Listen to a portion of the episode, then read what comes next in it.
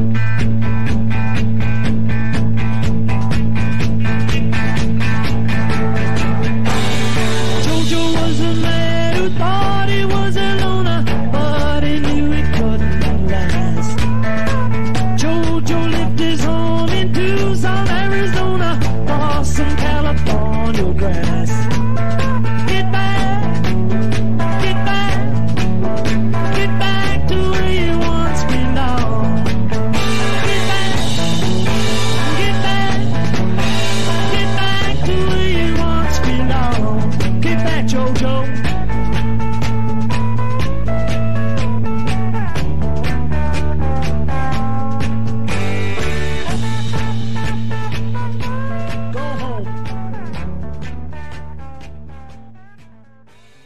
英美剧漫游指南，我是凯。我今年觉得最不能错过的纪录片是《费城递减》。大家好，我是 Sarah。今年我最喜欢的纪录片剧集是《披头士回归》。大家好，我是衣柜啊。我今年最喜欢的依旧是约翰威尔逊的《十万个为什么》，十万个生活指南还是什么来着？大家好，我是图丁啊。二零二一年我最喜欢的回归剧是《披头士乐队》和《企鹅小镇》。大家好，我是布里特尼。二零二一年我最喜欢的纪录片是约翰威尔逊的《十万个为什么》。哎，不是，哎，我也说错了。大家好，我是伟杰。二零二一年我最想推荐的纪录片剧集是《鲸鱼的秘密》。好的，那欢迎来到我们的二零二一的纪录片盘点。那同时，这其实也是我们的纪录片剧集的观影指南的零零一期。从去年之前，其实我们就开始在欧美的电视小荧幕领域。以及流媒体当中看到越来越多优秀的纪录片剧集，去年也曾经一度有过来做纪录片盘点这样的计划，那今天我们终于达成了，这不就来了吗？其实现在可以确实说是一个纪录片，尤其是在剧集这种以前更加不受重视的这样一个领域，更为发光发热的时代。纪录片带给观众的这样的满足程度，已经不再低于其他类型的作品了。嗯，作为观众来讲，我觉得我自己其实更有勇气去观看一部又一部新的，还未曾知晓风评的这样新的作品。从某种程度上，也给了纪录片从业人员更多富足的资源，用更多富有创意的方式。或许客观，或许带有非常针砭时弊的态度去记录这个世界。所以今天我们会在二零二一这样的实现当中，去讨论在欧美小荧幕领域以及流媒体领域这些纪录片的剧集。那要注意的是，我们讨论的是以多集的方式呈现的纪录片剧集，所以跟电影一样，以单集形式呈现的纪录片不会在我们的讨论范畴之内。那我们总共列出了二十部作品。这是我们在去年认为非常值得跟大家分享的纪录片的剧集。我们今天会优先的讨论前十部，然后后面时间有限的情况之下，我们会再跟大家简短的介绍十名开外的作品。完整的剧集我们都将呈现在 Show Note 以及公众号的图文当中，也请关注和收看。我先简单的罗列一下我们的前十部作品，分别是第十名《费城检察官》，第九名《多彩生活》，第八名《体坛秘话》。第七名，Q 进入风暴；第六名，波克大追杀，好莱坞性丑闻录；第五名，转折点九幺幺与反恐战争；第四名，约翰威尔逊的十万个怎么做第二季；第三名，鲸鱼的秘密；第二名，克拉克森的农场；第一名，披头士乐队回归。那首先，我们就先来聊一下我们排名第十的这部作品《费城检察官》。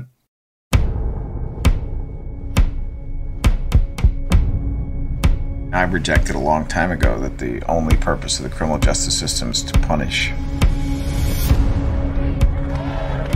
Voters in Philadelphia have chosen a progressive as their new district attorney. The most stunning upset. Sending political shockwaves across the country. 它是去年四月的时候在 PBS 播出，就是美国的公共电视台。就是如果你对于北美的检察系统，或是对于刑侦探案剧的剧集有感兴趣，或是你曾经就是痴迷过《火线》的这一部美剧，被他对于北美的一线城市的社会的灰色阴暗面的这样的一个写实感到兴趣的话，你其实绝对不能错过这一部纪录片。它是去年在圣丹尼斯电影节首播，并在去年四月在 PBS 这个美国公共电视台播出。他其实探讨了北美特殊的检察官制度之下，去讲述了一个人权律师试图去参选费城地区的检察官，去改变当地的半个世纪以来严刑峻法这样的现象，并且引入了一些更为进步的方式去改变当地对于司法以及罪犯的再导正等等这一系列的社会问题。我个人看完之后，我是觉得他对于就是这样的社会。层面的挖掘是非常非常具有深刻意义的，而且非常的好看，而且就是在嗯。去年，或者说在过去一段时间，美国如此纷扰的这样的情况之下，刑法或者说刑事制度作为社会在秩序层面的一个基石，在北美的这样的一个演进，其实是对于长久的北美的发展是有深刻意义的。而且这样的题材其实就回归到我一开始讲的火线的这样的题材，或者说不管是我们之前从剧集层面看《Law and Order》，或者是我们在看到许多的剧集会去讨论在灰色社会领域的描述。在纪录片剧集看到这样的层面的描述，其实是相当的令我惊讶的，也是我觉得在去年的纪录片领域一个相当特别的作品。当时因为看了海明威之后，我就对 PBS 的纪录片开始感兴趣，然后当时就搜到了这一部。的确，这部剧可能更直接的去给我们展示了关于民主和法治这两个名词在美国现状是一个什么样子。它没有像一些普通的刑侦剧或者一些法律律政剧那样。比较空的架在那里，它可能更现实一点。那其实我就觉得这部剧，其实如果你作为了解真实社会里法律和民主，还有这一系列东西在当今社会是如何体现的，那这一部其实我觉得还蛮值得你去看的。但的确，PBS 的纪实剧都有一种相对来说比较沉闷的。特征在，你需要去有一定的耐心去慢慢看完，所以说这也是我到目前为止还没有看完这部剧的主要原因之一。对我，我觉得这部剧，呃，它在主题上其实有两点还蛮有趣的。一一个部分在于说，它剧情讲述的是一个就是进步主义的这样的一个律师试图去改变当地的那个司法现状，所以这个东西其实是跟不管是前年开始的那个 Black Lives Matter 的运动。就是关于呃，对于黑人的执法不当也好，或者是整体上执法系统的过于泛滥的那样的情况相关，也跟就是我觉得跟去年前年就是两党大选的那个保守跟进步势力的相互的对抗。这两个主题都是相关的，所以就像图丁讲的，我觉得它是跟政治相关，然后而且它是现实正在发生的主对，所以这部看下来是非常的传统，这样的刺激会来自于比如说政治惊悚剧，或是来自于其他类别的作品。但是这一部至少我在纪录片是很很少看到有这么这种从这个角度这个切片去探讨的。OK，那这一部过了之后，我们来聊聊我们的第九部《生命之色》（Life in Color）。Animals can use color for all kinds of different reasons. whether to win a mate or beat a rival, to warn off an enemy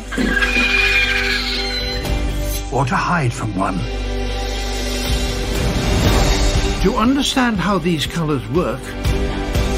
you need to see them from an animal's perspective. The new cameras developed especially for this series Now we can。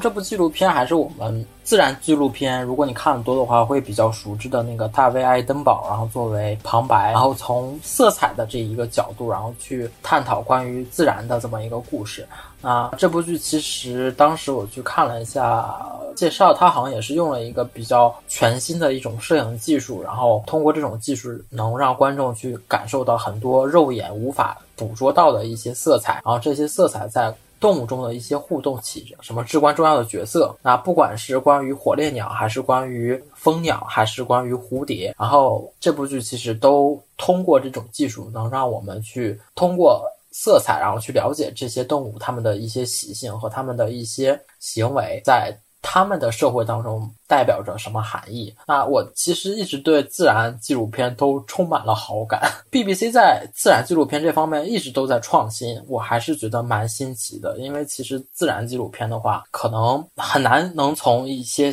全新的角度去切入去讲他们的这些故事。那他们这次通过。颜色这一方面，然后来带领观众去重新了解自然，我是觉得还蛮新鲜的。那不管是旁白，还是拍摄，还是整个画面最终呈现出来都是很好的。当然，这部剧的话，其实我还是推荐有条件的话去看一下 4K，可能会带来的震撼会比较大，或者是你选一个比较大一点的屏幕去看。当然，你作为一个单纯的一个自然科普去看的话，你也不会失望的。嗯，这部剧我觉得不光是摄影比较细腻，它讲给观众的题材和里面涉及到很多科学结论也是相对来说比较新颖的。我印象比较深的是有一个例子是说，里面讲到昆虫看到花朵的时候，它们看到颜色跟我们人类肉眼看到颜色其实是不一样的，因为它们能够看到色谱要更加广泛，它们可以看到紫外线这一块。然后在它们的眼睛里面，很多花它们看起来就是会有各种不同绚烂的颜色，是我们比就是比我们平时看到的七种颜色还要绚烂的很多。所以花其实是通过了这样一种我们看不到颜色来吸引昆虫到它那里去帮它进行播种。另外就是这部剧，其实当时我看完之后，我后来在别的自然纪录片面也开始看到有一些纪录片开始探讨颜色这个主题，就是说会有一些小篇幅带到一些我们人类看不到的，像红外线和紫外线是如何如何影响到其他一些动物的行为。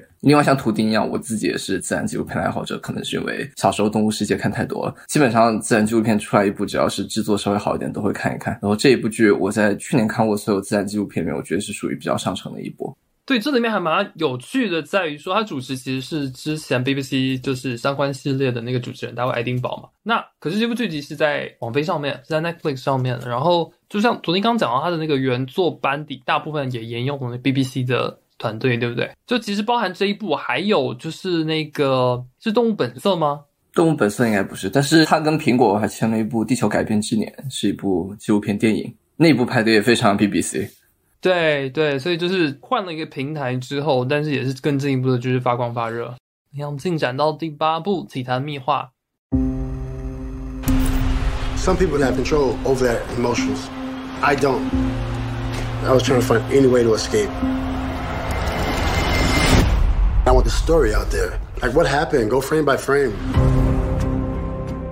对，这是一部总共五集的，在网飞上上架，每一集用单独的标题去呈现了关于美国近代历史上相关的，从网球到拳击到篮球的数个体育相关的非常知名的历史争议事件。那 Sarah 可以帮我们介绍一下吗？这部《体坛壁画》其实它是由这个网飞之前有一个这个邪教的纪录片的那个创作组，就是一狂过度的制作他们原班人马来做的一个聚焦体育运动员背后故事的纪录片剧集吧。因为他选的这些故事呢，嗯，基本上都是一些平时不太能看到一些，就是不是那种成功方面，而是剖析一些人性的弱点，或者是他比较脆弱的这么一面。所以他的故事角度其实都蛮独特的，而且并没有一个很阳光的收尾吧。每一集故事其实视觉体验是比普通的纪录片要更好一些，有一些特色，而且呢，它是聚焦在一些可能在公众意识中被误解的一些事件，然后去解读这些运动员。而且我觉得它好看的一个点就在于，其实你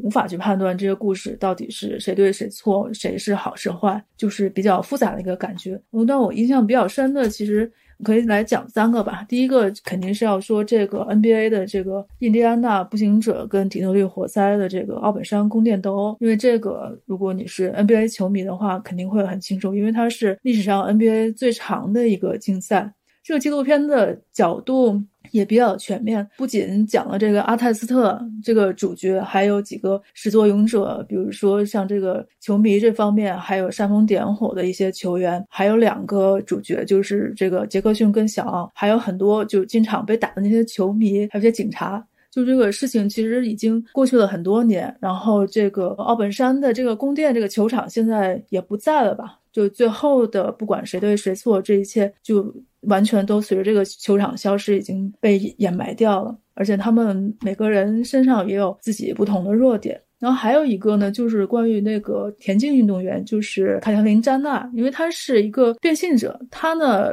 去参加田径比赛，她开始并不是对这些项运动有太大的兴趣，她只是想要去争取一个身份认同，因为她变性其实是在自己已经很老，就是在自己获得了很多的冠军，她是想要通过这个比赛，然后来确认自己。的这个对性的一个取向吧，然后最后就发现，其实他这一路上不管是多么努力，然后得了很多的冠军，最后还是没有战胜自己。然后在一个非常老的年纪，那个时候去变性，到最后他也是伤害了，其实是很多人的。但是你从一个自私的角度，可能会觉得他很厉害，但是呢，这个结局到底好不好呢？就是靠你自己来理解了。还有一个是关于冰球的，应该是曲棍球。这个我觉得比较特别，一个就是在于之前的那个《黑道家族》的这部剧，就是以这里面的一家人吧，就加兰特跟他的家人为原型来写的。因为他是一个有黑手党背景的大亨，然后他们买了一支小联盟的曲棍球队，凭借着这种暴力跟体育运动结合起来这种风格，其其实当时是获得了很多。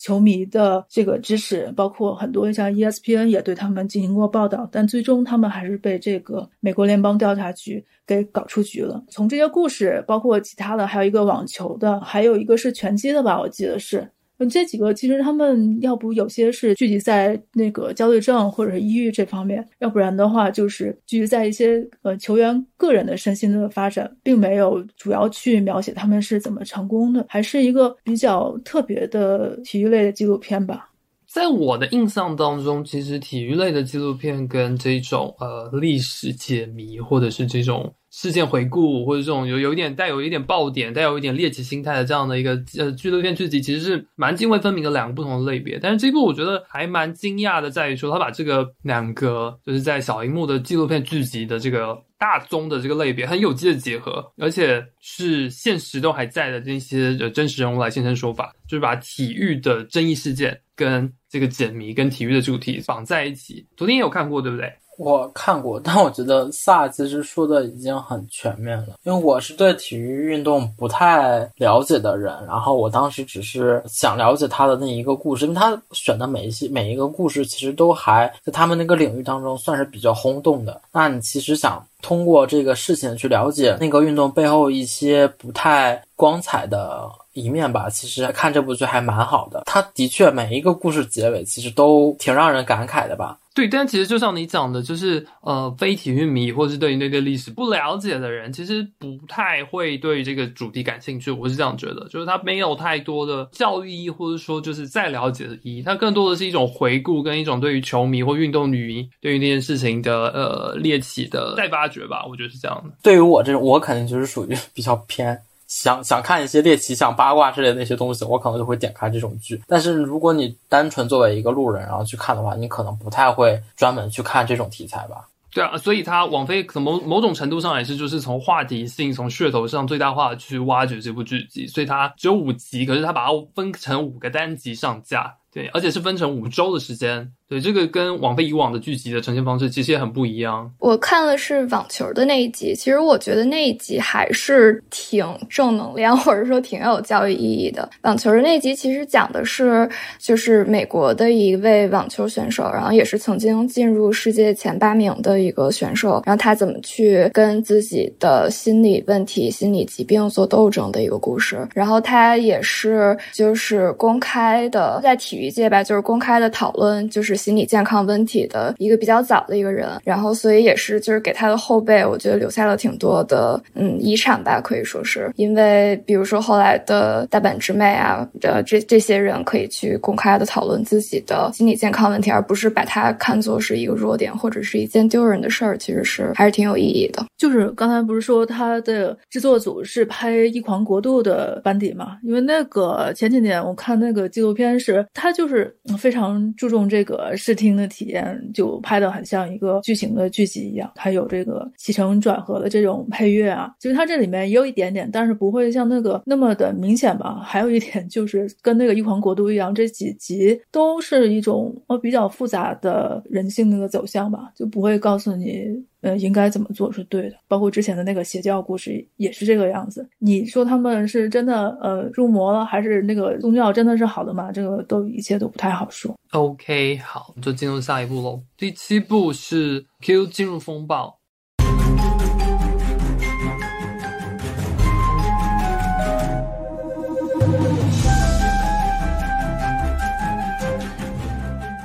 把话筒交给布里特尼。好的，Q 进入风暴这一部片子，其实就是讲的是美国的一个后来影响力非常大的一个阴谋论，叫 QAnon。这一部剧，它其实这个纪录片的导演，他从特别早就开始去跟踪采访 QAnon。的这个一开始的平台叫匿名论坛吧，可以说。他最开始的这个平台匿名论坛 A Chan 的创始人，还有后后来接手的这个老板，他也就是从采访了很多就是 QAnon 的忠实的信徒，然后直到最后就是。在呃，二零二一年一月六号国会山的那一次重要的事件中，他也有跟拍，其实是提供了很多非常嗯珍贵的，可以说是历史材料的这么一部剧。然后，但是就是可能很多人会认为这部剧它与其是讲 QAnon 这个阴谋论，它的传播对整个社会造成的影响，不如说它更多关注的是它去揭露，就是背后这个 QAnon 的始作俑者 Q 到底是谁？嗯，这个谜题，其实就是如果说你把它当做一部探案或者是解谜的一部纪录片去看也是可以的。我们可不可以就是比如说三言两语的方式，就是简单介绍一下 QAnon 匿名者 Q，就是它究竟是一个什么？就是大概的概念上，可能听众 maybe 不太了解这个主题啊。我觉得 QAnon 它应该是过去十年很多阴谋论一个集大成者。在我自己的印象里面，可能我最早接触到跟它相关的一些信息是在二零一六年大选的时候，当时我在一些中文的微信公众号里面就发现那些关注美国大选文章。开始说一些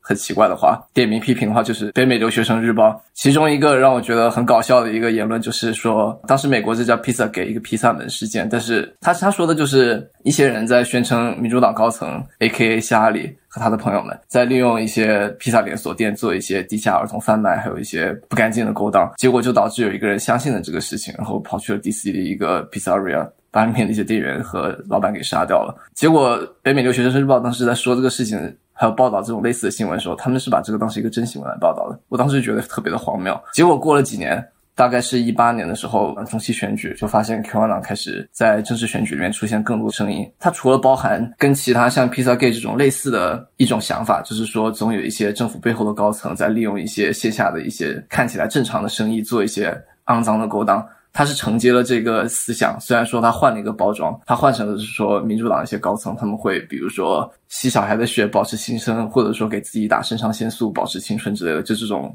很多乱七八糟的一些宣传，包括相信说政府背后有一个影子政府，他们在代替呃名义上政府做一些决策，然后包括说全球的精英在信奉撒旦之类的，他就是有很多类似的这些很经典的阴谋论的言论，全部集合到了一个理论里面打包出来，然后贩卖给了大众。然后在美国，尤其是中西部吧，就是在我生活这一边，可以看到，相对来说，我觉得能看到相信他们的人还蛮多的。就有时候你甚至可以在路上就看到有人穿的 T 恤，上面就是写着 QAnon。对，然后这一波就是一六年开始的这一波阴谋论，是在一个论坛上，他的账户 ID 叫做 qnon 匿名者 Q 的这样的一个账户所接二连三所引发出来的相关的。呃，阴谋论传闻，或者是相关的呃政治性煽动，是他到后来发展到越来越严重，是以至于二零二零年的时候，已经开始有国会议员，他们就是在竞选的过程中是公开对这个阴谋论，还有他们的爱好者示好，就是暗示他们也相信这个阴谋论，以此来换取选票和支持。所以他在二零年大学已经在正式里扮演了一个非常非常明显的角色。对，就是这个 Q，他在这个论坛发帖的时候，他其实跟公众表示自己的身份是一个呃高层的军方人员，有军方的背景，然后并且跟嗯总统特朗普是非常亲近的一个关系，所以就大家可能有一些相信他说的话的人，就是对这件事情也是深信不疑。然后他经常会在他的帖子里面就是留下一些比较模糊不清的一些信息，然后再加上一些非常让人似乎是引发深思的。一些问题，然后这样来引导大家去思考。然后与此同时，纪录片里面也着重讲了，就是这个平台里面他们是有一些专门的人，他们去呃去解码这个 Q 他所说的留下的这些模糊不清的信息，以至于就是甚至说解读到把 Q 说的一些话跟现实世界发生的一些事情联系在一起，作为他们说的是一些证据，就是证明 Q 是真的是有这个身份，然后他真的是知道很多不为人知的内幕信息。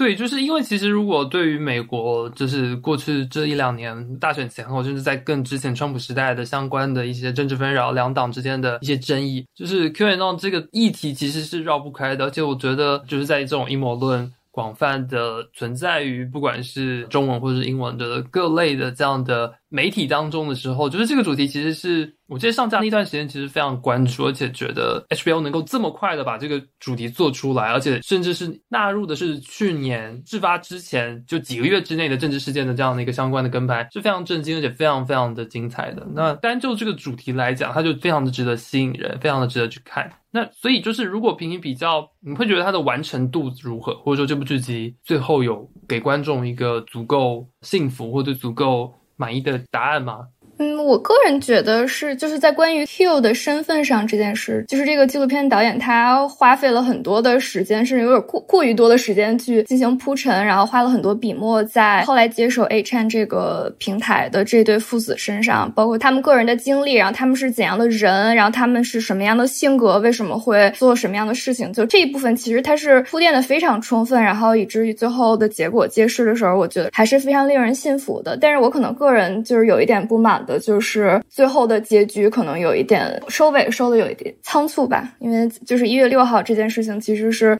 最后产生了非常的波澜，然后对整个美国历史都是就是浓墨重彩的一笔，可以说是嗯负面的意义上的。所以说他最后就是半集的篇幅用在这个问题上面，然后也没有说呃继续去探讨这个事情后后续的一些影响，可能是可能是时间就是所限，也可能是就是它发展的确实是太快了，然后他没有着急就是推出这个剧集的缘。国，所以这一点我是有一些不满。但是对于这个解谜上来说，我觉得是他已经讲的非常的完善的一个故事了。对，因为呃，国会山是去年一月六号发生，然后这部剧集其实是去年的三月二十一号上，所以其实就是这也是在剧集制作的后半段，就是可以说是临时发生的一个更为跟进的、更为劲爆的事情。呃，这部剧我觉得，如果你关注政治的话，你肯定要看一下。就算你不关注政治，很可能你平时在朋友圈和简体中文网站上很多文章，你都或多或少看到过跟 Q 二 a 相关和他传出来的一些谎言吧？可能只是你自己没有意识到而已。啊，另外我觉得布里特尼他刚刚说很对，就是他这部剧他。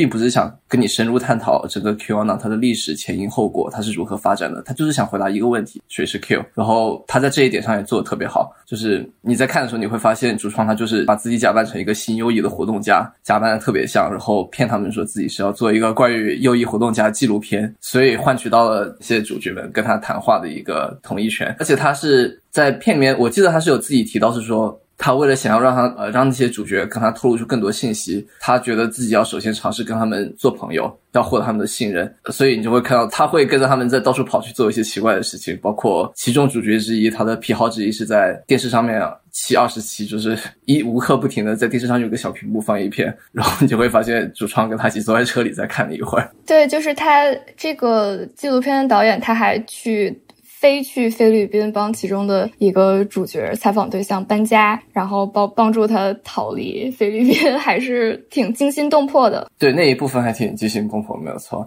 然后还特意就是按照那个人的要求配上了非常戏剧化的音乐。呃，另外就是我刚刚是想说，呃，这部剧我当时出来之后，看到有些媒体对他的批评是说，他对于其中一些主角的描绘。一些媒体担心他们把这些主角和整个 Q 二 a 事件描写的太酷了，或者说太吸引人、太有魅力。他们担心这部片播出以后，会反而会给这个阴谋论吸引更多新的一些跟随者和相信者。最起码在我看的过程中，我觉得如果你事先对 Q 二 a 是什么，你有个大致了解的话，可能会不至于被带偏吧。我觉得它的程度还不至于说。是把一个坏的事情故意做成一个好的事情那么严重，只是说他给了这些嫌疑人很大的曝光度。但是你如果从主创角度想，他为了要进行一个探秘，他要探清 Q 到底是谁，他其实不得不这么做，否则的话他没有办法做出一个令人很幸福的推断。啊，这部剧的话，我觉得如果大家对这个阴谋论很关注，其实大家如果去 Reddit 上看，你们会发现有一个 subreddit，它。就是在应该说致力于去探寻 Q 是谁，还有去揭穿 Q 二脑的一些谎言。他们已经做了很多很多年，所以这部片播出以后，他们最后的结论应该是主创主角的其中一个他认为是 Q。然后我到那个 subreddit 上看，然后我发现 subreddit 上那些人，他们其实在以前通过他们自己研究已经得出了一样的结论。所以从这一点上来说，你可能也可以说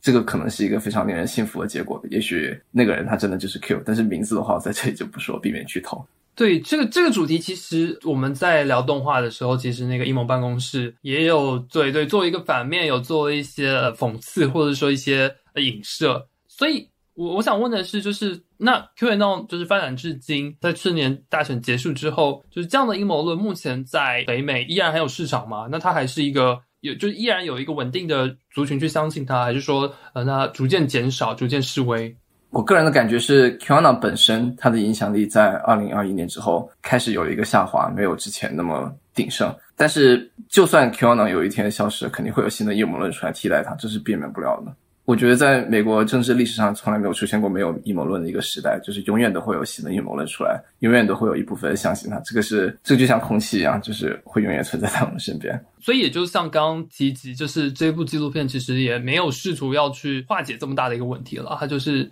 focus 在呃 Q 是谁这样的一个主题之下。那就是如果是更泛泛式的去谈论到现在北美的两党之间的分裂，或者是说关于阴谋论、关于政治纷扰这样的部分。可能就是简单一部作品没有办法完整的去概括吧。对，其实呃，就是我我个人感觉是，虽然 QAnon 这件事情本身可能是慢慢失去了一些热度，但其实还是有很多选民是真的相信二零二零年大选是呃被操纵，然后选票是有问题。直到现在，可能还是共和党之内很多就是特朗普系的一些人还在坚称这些，然后共和党。就是的主流，可能他们也没有说想就是彻底跟特朗普割席，因为他们需要这些选票。所以这件事情其实从共和党的角度来说，他们是并没有说就是完全去否认，或者是完全去跟就是特朗普划清界限的。所以说这件事情，我觉得它的影响还在持续，而且就是我们可以等到今年的中期选举再看一看会。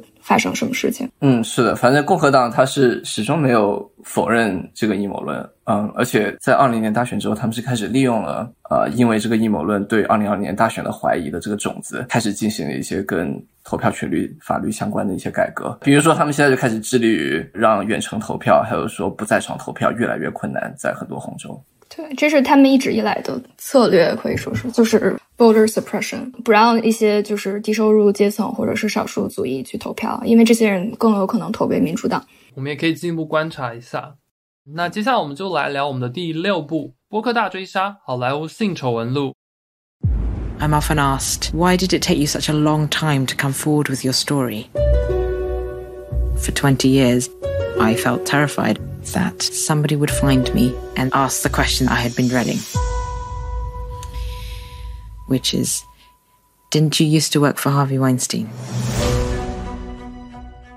《波克大追杀：好莱坞性丑闻录》是关于罗南·法罗几十年调查这个哈维·韦恩斯坦事件的一个纪录片，是 HBO 来制作的。因为他调查过程中是先出了一本书跟一个播客，然后现在是出了这个纪录片的剧集。罗南·法罗呢，就是大家可以自行搜索一下，他是伍迪·艾伦和一个著名的女演员米娅·法罗的儿子。这个纪录片里面就其实是讲了在这个维恩斯坦事件里面每一部都相对比较关键人物的他们一个调查故事吧，其实是一个调查新闻。在这一部之前，好像关于这个个案件的公开信息其实没有很多吧。但是随着这个播客的一个推出，其实就有很多的这个细节现在已经公开出来了。电视剧的话，也是每集的这个主题其实是很明确的，那讲的故事也比较的清晰。我自己比较喜欢的一个是第三集，一个是第五集，因为当时播这个剧集的时间段好像就是吴亦凡出事的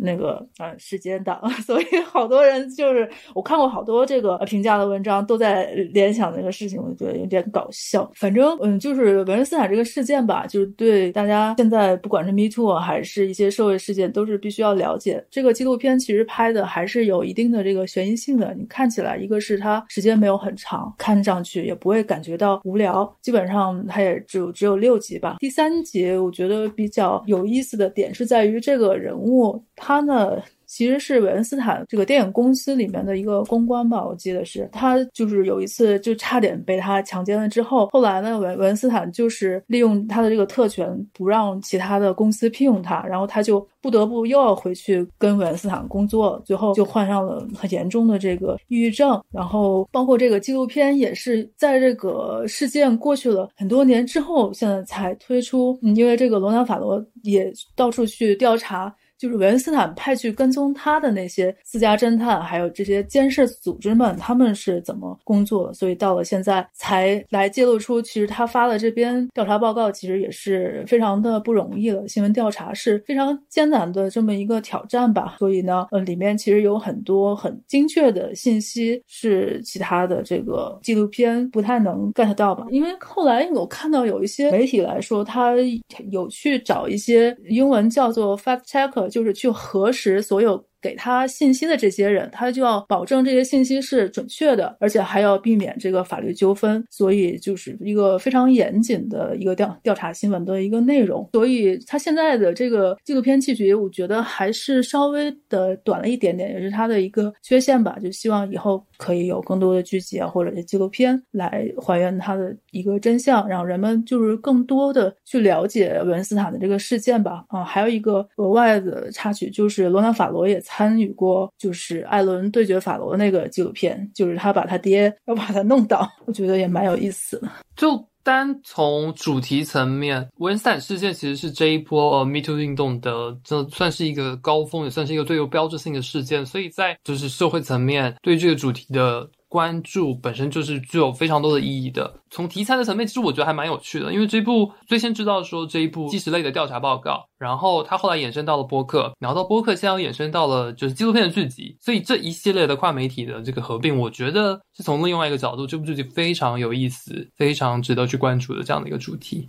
对，我想说的是，说这个韦恩斯坦丑闻这。整个的过程，可能我都是我本人是非常关注，然后一直都追下来，所以这里面的很多人的名字都是非常熟悉的，就是呃受害者的名字。但是其实这部剧就是就像塞尔说的，在我看来最有趣的点是说，即使你跟着媒体整个事件都看下来，还是有很多新的细节，比如说关于他的报道的过程，然后关于他和他在 NBC 经历了一些事情，NBC 不让他呃发布这个报道，再再到他找到纽约客，再到他跟纽。纽杰克的律师甚至需要跟嗯哈维·韦恩斯坦的律师一起呃有一些对决，再包括到塞瑞说的最后一集，然后他就是他被他被人跟踪，然后的整个一系列的幕后的事情。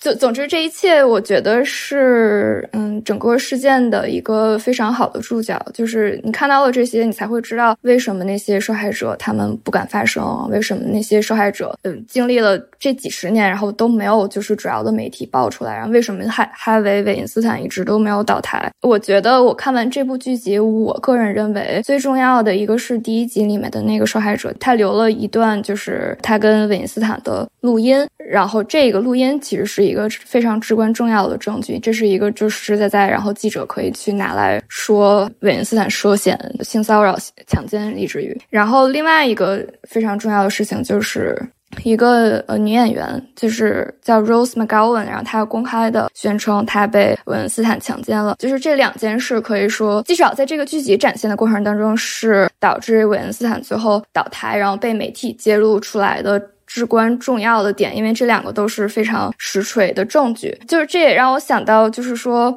嗯，其实，在这些案件当中，就是让受害者发声，其实是一个非常难的事情，或者说他们需要非常非常大的勇气才能站出来。像第一集的那个意大利模特，他就提到说，支撑他就是做完一切事，包括他去穿呃窃听的设备，这一切事情的原因，就是他在报警的时候，警察说，就是又有人被他。骚扰了，就是这个“又”这个字，让他就是彻夜难眠，让他去想到，就是说一定一定不要再有其他人经历跟他一样的遭遇。我觉得，就当时我看到这里的时候，其实是觉得很感动。我觉得可能是，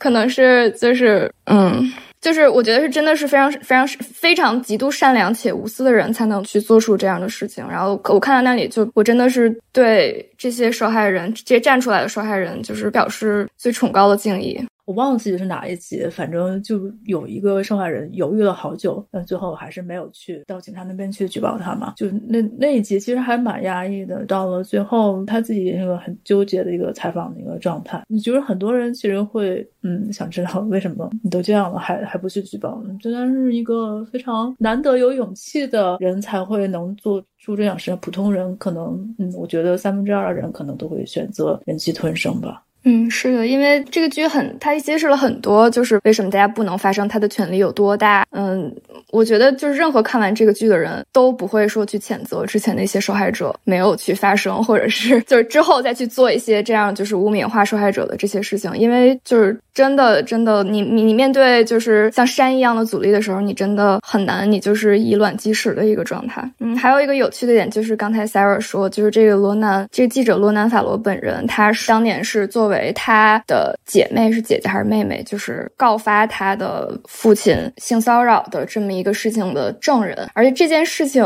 在第五集里面提到，就是被哈维·韦因斯坦的律师作为攻击他的报道就是不够公正的这么一个证据来说，简直是就是下作到令人发笑的程度，嗯，也是让我印象非常深刻的。好的，这就是我们的第六部。那接下来第五部是转折点：九幺幺与反恐战争。 It was a beautiful fall morning. There was the loudest noise I had ever heard. And it got dark. Pieces of this story continue to come together. I've never seen anything like this. I whispered into the president's ear America is under attack. I am convinced military action will not prevent acts of terrorism. Oh, we know where they're shooting from! Keep moving! Keep moving! There's before 9 11 and there's after 9 11. 去年其实也是九幺幺二十周年。那在九月份的前后，其实各大流媒体、各个平台也出现了一大堆关于九幺幺的专题、九幺幺的回顾性的作品。那这部其实我觉得是在去年的一众作品当中，值得特别单拿出来讨论的。嗯，伟杰可以帮我们介绍一下吗？好的呀，嗯，就去年很多平台都出了一些跟二十周年纪念相关的九幺幺呃事件的纪录片吧。然后 Netflix 这一部它做比较好的地方在于，它是用了一个相对比较紧凑的节奏，把九幺幺整个事件它的前因以及事件发生以后它发生一系列反恐战争的后果，全部都给你罗列清楚了。它不像其他纪录片一样，一般就只是聚焦在九幺幺当天或者是当天的某一个人身上。所以，如果是对这个事件感兴趣，或者说对历史感兴趣的观众，我觉得看这部片是可以得到一个非常好、非常全面的认识。他是从应该是从苏联和阿富汗还在进行战争的时候就开始说起，说到了美国在那时候对于阿富汗以及后来的基地组织施加的影响，以及后来基地组织壮大以后是又怎么开始转而针对美国。然后最后一系列的一些冲突，以及一些之前就已经发生过的一些恐怖袭击事件，导致九幺幺的发生。然后在后面，美国为了进行报复，发动反恐战争，又给中东带来了一系列的后果。所以这部片我觉得非常的推荐，因为它就像一本历史教科书一样，但是是一种比较容易让人吃进去理解的方式，把整个故事给你讲了出来。对，而且这部片他请到了非常重磅的采访嘉宾，就是当时的，包括当时的呃白宫幕僚长。就是这样的级别的高官，然后去以一个当事人的角度，就是讲述当时这个事件是怎么发生，然后当时白宫内部的反应是什么样的，然后再包括采访了呃参议员，然后包括参议员他们在聊，就当时这个战战争是就是怎么怎么推进的，怎么就突然一下可以有那么大的权利，就是宣布发动战争，是我看到了就是关于九幺幺的纪录片里面采访嘉宾最重磅的一个，然后也是就是可能信息相对来说是更。详实可靠的一部纪录片。嗯，当时应该是同一天，苹果上线的另一部跟九幺幺相关纪录片，是叫《总统战情室》。那部片它也是请到的嘉宾非常重磅，他是请到了呃小布什身边的很多高官，然后直接采访他们的第一手资料，他就是他们第一手对于当天一些回忆和印象。但是那一部跟这一部侧重点不一样了，它是更加侧重于就是还原当天二十四小时每一个小时发生的事情。呃，不像这一部，它是真的帮助观众对整个事件进行一系列的分析。就是那个总统作战室内部，他这个采访跟史料其实蛮多的，但是反正我觉得好像没有这个九幺幺与反恐战争这个这么多深入的东西吧，因为它整体来说还是从一个小布什的视角。然后呢，转折点这一部，因为它一共是五集。然后也是一口气看完了吧。因为就是其实关于九幺幺的这个影视作品还蛮多的，它里面也有很多的设计，还揭示了一点，就是九幺幺其实是现在世界的很多事件的一个起源。不不管是美国还是阿富汗的话，其实很多的几方势力它是怎么发展起来。里面都讲的比较详细，我觉得印象比较深的两句话，当时一个是这个九幺幺让我明白了虚假的自由是什么样的，还有就是那些离开阿富汗的人，就说离开阿富汗，就是自己已经有一部分已经死在那里了啊。网飞的这部，一个是它的时长肯定比苹果的那个要长，所以它就是能够很详细的去深入的呃刻画这个这几方势力的一个发展。可能比这个总统作战室呃表现要更好一些吧。就这个主题，其实对于非北美的观众来讲，去年在这个主题上面非常的值得关注，或者非常的跟现实相关联的。因为最重要的一个点在于说，去年下半年的时候，美国脱离了阿富汗。然后塔利班重新了获得阿富汗的政权，对塔利班攻克了喀布尔，所以这这个整个主题在九幺幺与反恐战争的这一部剧集当中，它非常完整的去呈现了它的前因后果。然后本身对于九幺幺不够了解的人，通过这个剧集可以很完整的了解这个剧集，而且它并不只是一个关于历史事件的一个回溯，它对于现实层面的、对于中东的事物、对于塔利班乃至于对于人要继续延续下去的反恐战争来讲，都是有非常非常多现实意义的。所以那那那几。几个时间点其实刚好就是交错叠加在一起，所以我记得反正在当时那段时间也引起相当多的讨论，也相当多的关注。我再补充一个我个人的经历吧，就是记得是可能是一六一七年的时候，呃，我去了一趟纽约，然后那一次刚好是就是九幺幺的那天，是一个周六还是怎么样，反正正好是那一天的早上，然后我我跟我的朋友在他们的小区外面散步，然后这个时候就是我们正在可能说说笑笑，声音有一点大，然后这时候旁边过来。了一位女性，然后她就是跟我们嚷嚷，就是说你们为什么在笑？然后就说今天是九幺幺，然后我失去了一个对我来说最重要的人。然后当时，当时我们可能几个人一下子就噤声了，然后不知道该说什么，我们就只能说就是我们很难过，我们很遗憾，但是也。不知道该说什么其他的事情，就是当时可能已经这件事情过去了，嗯，十五年、十六年，然后但是这些伤痛，我觉得还是一直在。然后那那与此相对的，就是在阿富汗的时候，我印象特别深刻，在讲到阿富汗战争的时候，他们说到说啊，我们美国人就最后赢了，那我们赢了之后撤出的时候，我们并没有想我们会留下一个什么样的权力真空。那这件事情对于当地阿富汗人民是怎么样的影响呢？我最近看了一部动画长片是。讲的，嗯，一个阿富汗难民，就是八八九年阿富汗战争结束，就是立刻撤走的那一波人。但他其实是，嗯，他的家庭可能是支持就是苏联统治那一波，所以他如果当时留在那里，就是必死无疑。让他那部动画长片叫《逃亡》，就是讲的他怎么去，嗯，从阿富汗逃到北欧的这么一个故事。就是其实整个的这些，就是对于美国人民、对于阿富汗人民、对于就是这些人的伤害都是极其重大的。就是，哎，我不知道该怎么，我可能有点有语言没有组织好，但是就是你可能不看到这些纪录片，你可能就是看到一些电视上的影像啊，就是这个这个楼塌了，然后美国发动了战争，或者战争结束了，或者怎么样。但是你可能通过这些纪录片，你才能更加深刻的体会到这些事件对于你一个日常生活当中的普通的人的一天。就发生了这件事情，对他的影响会有多大？对，而且就是甚至对于有些地区来讲，这个事情它的后续的影响都还在持续到今天。是的，而且可以想象会持续很久。就九幺幺那个新闻，我觉得就像我这么大的人都在电视上看过。但是你看这个纪录片的时候，那个楼塌的时候，就感觉这个新闻，嗯，好像比这个震撼力可能还要再弱一些吧。就你在看这个纪录片时，每栋楼是怎么塌的，还有就是在它塌的这个过程中，大家要准备去哪里撤的这个过程是，嗯，非常呃令人心痛。包括现在美国的这个超英这些东西兴起，也是跟战争有关的吧？之前是跟冷战有关。所以，这个战争的伤害也是引起了流行文化变化的一个很重要的一个原因吧。那我们就来到我们的第四部《约翰威尔逊的十万个怎么做》第二季。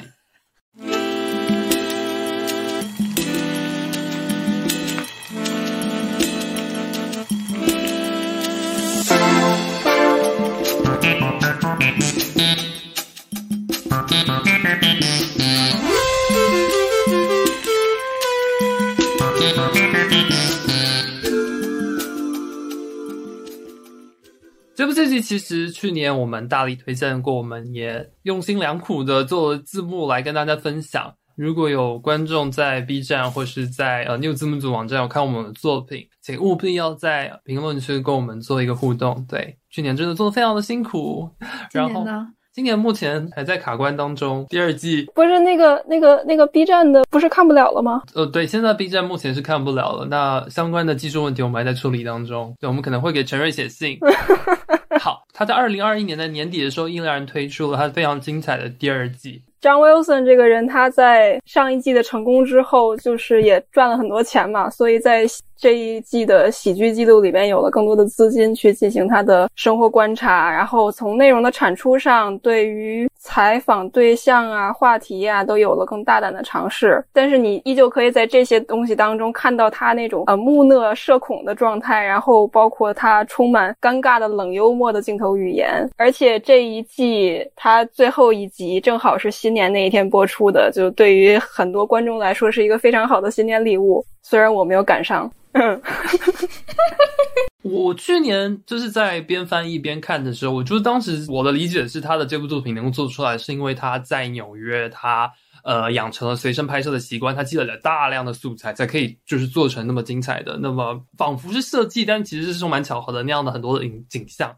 但是今年就是我当时他说要去跟第二季的时候，我没有想到的是，他可以这么快的完成。就我我以为是他还要再憋个很多年，然后就是才能有那样的奇思妙想。那所以就是他第二季给我一个蛮大的惊喜跟意外的。我就想说，真的好喜欢 John Wilson，就是这整个片子非常的聪明，主要原因是因为主创非常的聪明，就他的整个幽默风格是我非常喜欢的那一种。应该说他就像动画界的人生虚线一样，就是属于主创实在是太有趣了。就算他不给我看任何画面，我就一直听他说话，就会觉得特别乐呵的那种。对，真的，我我觉得这一部剧是一部特别特别纽约的一部剧，就是这个这个主创他本人是就是生在纽约，长在纽约，连上大学都没有 没有离开纽约州的一个人。然后他就是如果你你想通过这一部剧了解美国，就是整个的人们的生活，其实是就是非常离谱的，因为就是恨不得全世界都只有纽约人民。是这么生活的，然后就是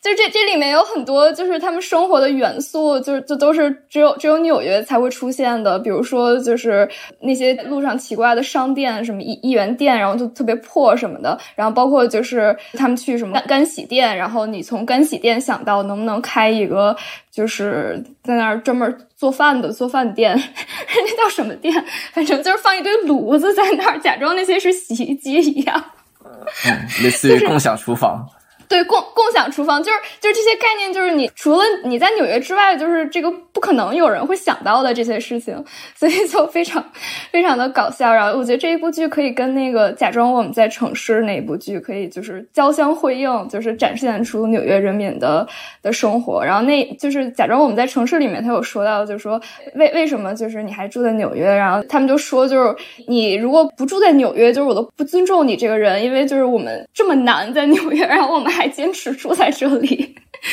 就是简直是就是我们这个人的就是意志的体现，我觉得是特别搞笑的。对，呃，那个上一季不是大家对那个房东老妈妈的印象特别深刻嘛？结果这一一季上来就是呃老太太要卖房，然后正好就是说不如就卖给张 Wilson 吧。然后张 Wilson 一合计说，哎，我的资金应该还是够的。两个人就商量了一番之后，就把这个房子从老太太手里买过来了。然后老太太特别潇洒的开着车就跑了。结果回家发现那个她楼下那个房间漏水，一副房东老妈妈卷钱跑路的状态。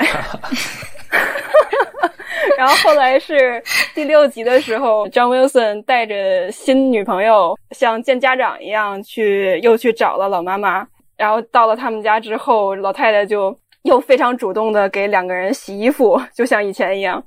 对，所以就是真的，呃，看很多剧集，然后呃，从各种层面可以看到纽约人对纽约的爱，然后就是有这样的一部纪录片，就是更为实际的、更为呃接地气的方式，而且用这么古怪、这么有趣的方式去呈现，真的很好玩，真的很有趣。然后，哎，我觉得他现在有确定第三季吗？还没说。但是不管怎么样，John Wilson 相关的作品，他也一定会再持续下去了。而且这一季它不仅仅是讲了那种就是纯粹的好玩了。它里边其实提到了一些相对沉重的话题，或者说会让观众觉得有不适感的那种话题。比如说有一集是他采访了一个棺材铺的老板，而且这个老板有一个爱好就是爱打猎。所以他有一个房子，非常隐秘的一个小房间，一推进去，里边全都是各种动物的标本。就我在他开门的那一瞬间，我就感到了一种就是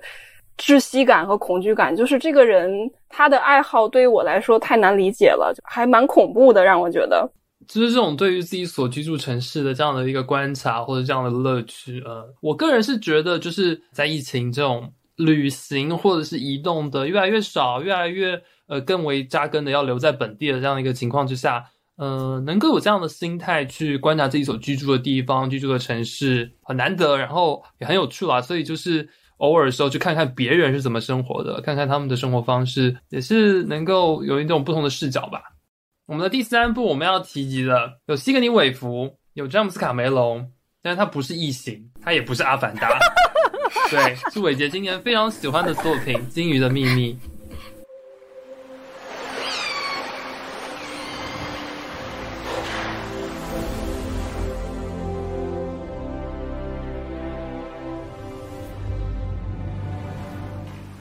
我们的微博、微信公众号和小红书都叫英美剧漫游指南。微博和小红书会发布新鲜的英美剧资讯和新剧观感，微信公众号则只会推荐我们认为非常好看的剧。另外，我们还有播客听众群，可以在公众号后台回复 “Killing TV” 找到入口，K I L L I N G T V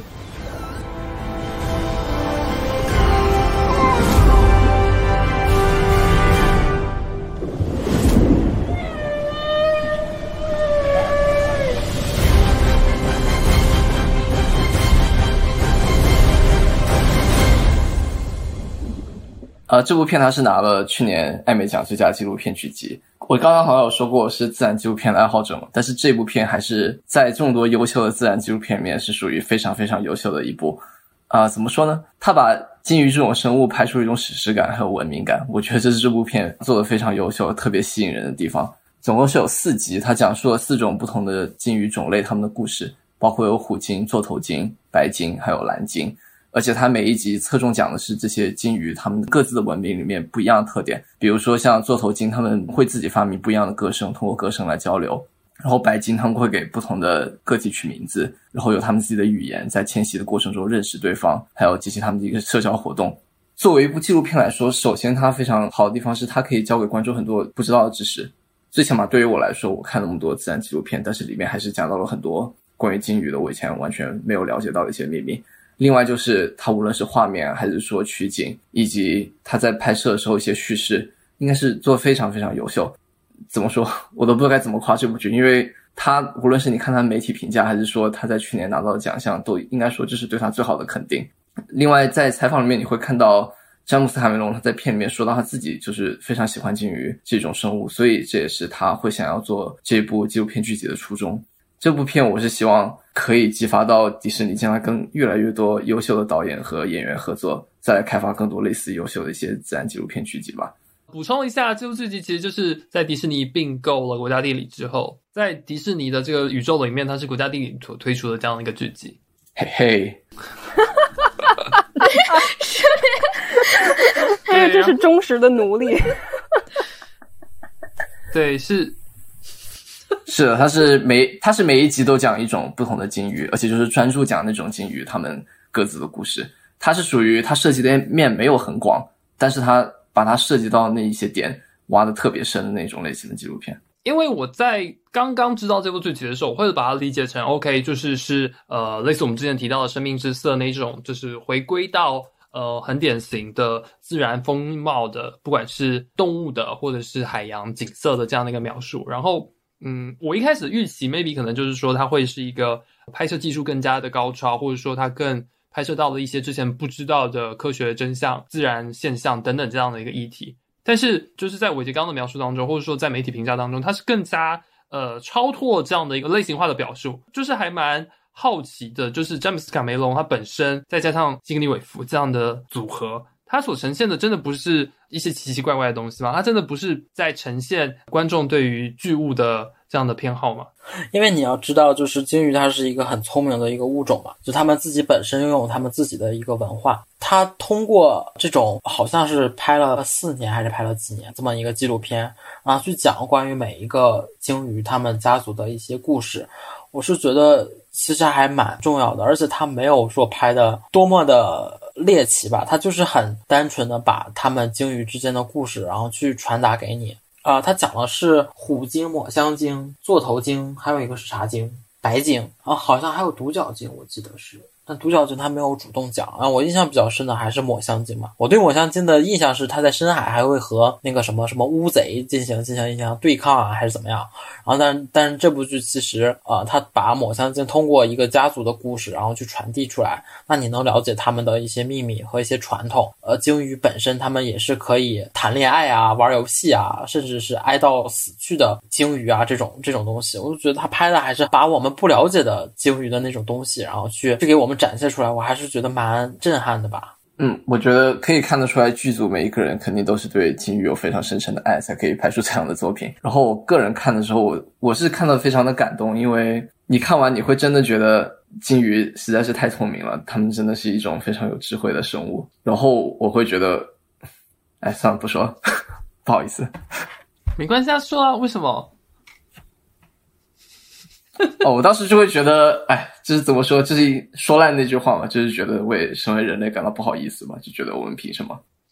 对，就就是虽然这个主题，呃，在可以说是基本上大部分的环境相关的、跟自然景物相关的主题的作品当中都会展现的，但是我觉得，如果它可以用一个更加再次振奋人心的方式，就这部剧集，如果我觉得拿它把它描述成去年在自然纪录片领域的大片。应该是可以这样子描述的吧？这个它是符合这个这样的一个 title 的吧？就是用用这么慎重的方式，尤其又是呃一线制作的方式去呈现，也是有它的非常值得推荐、值得再次提及的地方，而且。其实就是上周才刚看到新闻，就是最近的几次的，不管是地震、火山，还有那个海洋相关的地球事件，其实对于呃鲸鱼群体、对于太平洋的海洋生物，其实影响都还是非常深远的，是比呃地球表面的人类所理解的都还要更加的深刻，而且不可逆。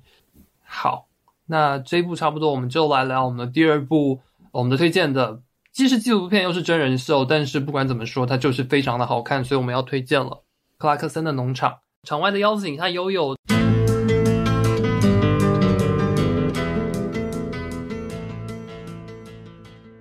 接下来推荐的这部剧是《克拉克森农场》。这部纪录片可能是我们今天推荐的纪录片里最爆笑、最适合拿来下饭的纪录片。我觉得是一部把真人秀综艺拍成单口喜剧的纪录片。克拉克森之前是 BBC 的记者和汽车类节目的主持人，由于他特别的热衷于冒犯观众，嘴巴特别毒，百无禁忌，经常遭到投诉。之后被 BBC 解雇，又去了亚马逊做节目。这部纪录片里，他也是京剧频出、见缝插针的冒犯精英，可以说是把整部纪录片变成了他的单口喜剧专场。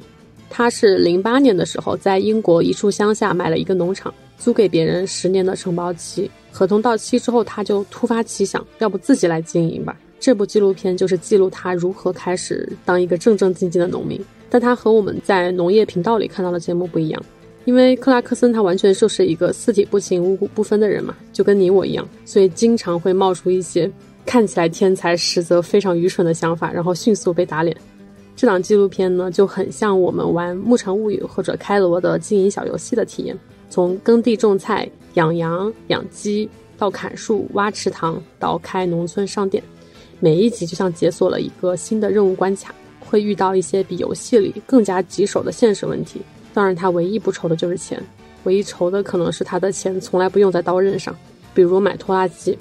呃，人家专业人士给他推荐一些经济实用的、性能强的，他不要，他硬是去买了一个特别炫酷拉风的兰博基尼拖拉机。没想到吧，兰博基尼居然还有拖拉机。它体型有多大呢？就是一般的拖拉机腿一蹬就能跨上去，但这台拖拉机就是每次爬上去都费劲，基本上就是还没有开始种地就已经喘上了。在田里开的时候，你觉得它就是随时都能够变形站起来一样。后来呢，克拉克森他又一拍脑瓜子，想到要不用牧羊犬放羊，好像成本有点高，干脆用无人机吧。然后就开始在无人机上播放牧羊犬的叫声，想说应该也差不多。然后反正这一集就是特别的爆笑。他还学着给羊接生，结果上一秒还呜呜的跟小羊产生了感情，下一秒就在 餐桌上夸人家真美味。这部剧的另一个看点就是各种有意思的 NPC，各种棋逢对手的互怼。比如有一个农村的小伙子，梦想是在迎来 每一个英国男人都躲不过的秃头之前，剪完世界上所有的发型。然后这两人在一起就完全是天然克腹黑。有一集就是老头挖池塘开河道，说自己是当代摩西，小伙就问他摩西是啥，然后老头就开始讲圣经的故事，然后讲到摩西劈海的时候，就开始手就已经开始比划上了，然后小伙就默默说了一句 bullshit，然后然后两个人就面面相觑，老头就气得脖子都红了。就这个故事我大概讲了一百多遍，但是每次讲出来还是觉得很好笑，就是那个画面就是一直在我脑海里播放。另外，让人还比较印象深刻的有，呃，负责秋后算账和好言劝诫的经纪人，还有一个操着听不懂的方言的老农，呃，老农，连字幕都没有。克拉克森就是从来没有听懂过他讲什么，每次都是一脸困惑，然后试探性的回答：“哦耶”，就这么莫名其妙，但是又无障碍的交流。最后一部看点呢，这部剧也展现了我们息息相关的疫情生活。从一开始，呃，新闻播报疫情在武汉爆发，当时还没有人在意，到后来就是逐渐影响到这个英国乡村每一个人的日常生活。比较有意思的是，可以看到人与人之间的距离变得有点微妙，就有时候有点紧张，有时候有点刻意，然后又觉得有点尴尬。但这种距离又很快被各种玩笑调侃打破，就很多有意思的细节。总之呢，推荐所有听众都去看一下这部又可爱又写实的纪录片吧。呃，之前有在呃豆瓣上看过，有人说他算是什么英格兰的陶渊明。其实我觉得他的这种评价比较 太太太田园了，他哪有陶渊明那么那个样子？我觉得他就是一个很古怪性格的一个老头儿，啊，他就很很很很搞笑。他的性格比较暴躁嘛，就是那种暴躁老头在线教你务农的感觉。所以，所以他是一个偏轻松向的一个。怎么说？你把它放到纪录片里，其实也也也是有点尴尬吧？啊，因为我之前在节目里也说过，如果你看过《万物万物生》的那部剧，你再看这个剧，你就会感觉他们这两种完全性格不同的这种田园剧会给你带来同样的一种感受。呃，那种其实就是偏治愈向的，然后这种就是你就感觉那个暴躁老头长了一个你的嘴，他在剧里疯狂的跟你一起吐槽，然后一起去过那种所谓的田园生活。呃，它就是一个比较偏轻松向的一个真人秀吧，我觉得还是把它归到真人秀里可能更适合一点。虽然说也有纪录片的形式存在，嗯，因为他这个农场是零八年就买下来的，然后之前是一直有一些人帮他去打理，然后其中有一个小年轻也就二十郎当岁儿，呃，叫叫 Caleb，呃，但是这个小孩儿大概一九年末。二零年初的时候，打算辞职了，所以他这个老头就自己回到农场去打理各种事情，所以他也啥都不懂。比如说有一次是发现农场的某一道门少了一段墙，然后他就随便找了几个石头就给堆起来了，觉得啊我堆的挺好嘛。然后过来了另外一个老头看了一眼，咣给踹倒了，就是反映了很多他从懂到不懂的这么一个过程。比如说。呃，其中有一集讲的是，就是在爆发了疫情之后，他们农场在养羊，也而且很多的母羊要生小崽儿了。一开始就他不愿意去接生，还专门请了一个专家帮他去打理这些事情。但是后来就慢慢的自己学会了怎么去给羊接生，这清理那些脐带呀、胎盘啊之类的东西，就脏活也开始自己做了，把把这些小羊呢照顾的好好的。起码 很好玩，但是又挺温暖的。有些对这部剧就是基本上就是那个老头就是在啊，我可以做这个，然后做一下，马上答应啊，我不行，然后又说啊，那我觉得这样做是可以的，然后试验一下，我操，我这样想的是不对的。他就是在这个反复循环，不停的在，就是我觉得我可以啊，我又不行啊，那我觉得有个啊不行，我是傻逼，就是这种 来回自我否定的这个过程中上度过了一整季啊，这个。就是还是很很有趣的。然后他自己还很暴躁，然后他就不会觉得那这样不行，我应该怎么去思考？他就会就是那种暴躁的骂一骂自己，骂一骂别人，完了紧接着再抛出一个想法，然后发现又不行，然后又开始骂，就是这种无限循环。就是这部剧让很多人看之所以特别爽，就是看他不断受打击特别爽，就是因为这个呃主角 Jeremy Clarkson 他本人是英国的一部非常有名的真人秀节目 Top Gear 的主持，然后他在那里面都是一直是那种嗯性格特别自负，然后一直在。骂别人的状态，然后这里面他一直被别人骂，大家都觉得特别爽。对，而且这个这种剧集，我真的觉得可能目前为止，他美国可能不太能够拍出来这么细腻风情，而且这么温馨的小镇的这样的一个剧集了。对，真的可能只有英格兰的田园才会有这么有趣的剧集发生。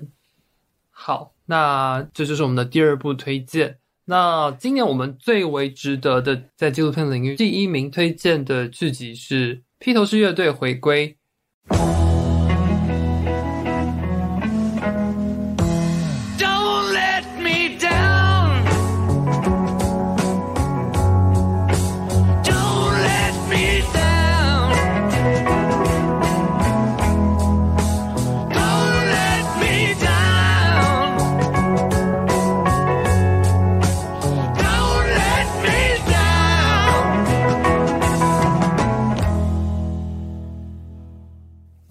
它可以说是在去年在媒体榜单当中，在呃各大网站的评分当中，以及在观众的口碑当中，都横扫最为令人惊讶的一部纪录片剧集。我们交给 Sarah，这部是迪士尼来上线的一部关于就是。很著名的这个流行乐队披头士他们的一个纪录片，是由这个彼得·杰克逊执导的。因为这个片子其实没上映之前，期待值就非常的高。首先，彼得·杰克逊大家都知道，最著名的就是《魔戒》三部曲。再有呢，就是前几年，因因为他拍了这个《他们不再变老》，所以大家都非常期待他怎么来还原 Beatles 的这段纪录片吧。因为这个剧集加在一起，一共差不多有八个小时，讲的是。他们如何录制他们的那个经典名曲的那张专辑《Let It Be》的一个过程？他当时就是所有给他的素材，大概差不多有五十五个小时左右的一个没有曝光过的录像，包括他们在录音室里面录音的一些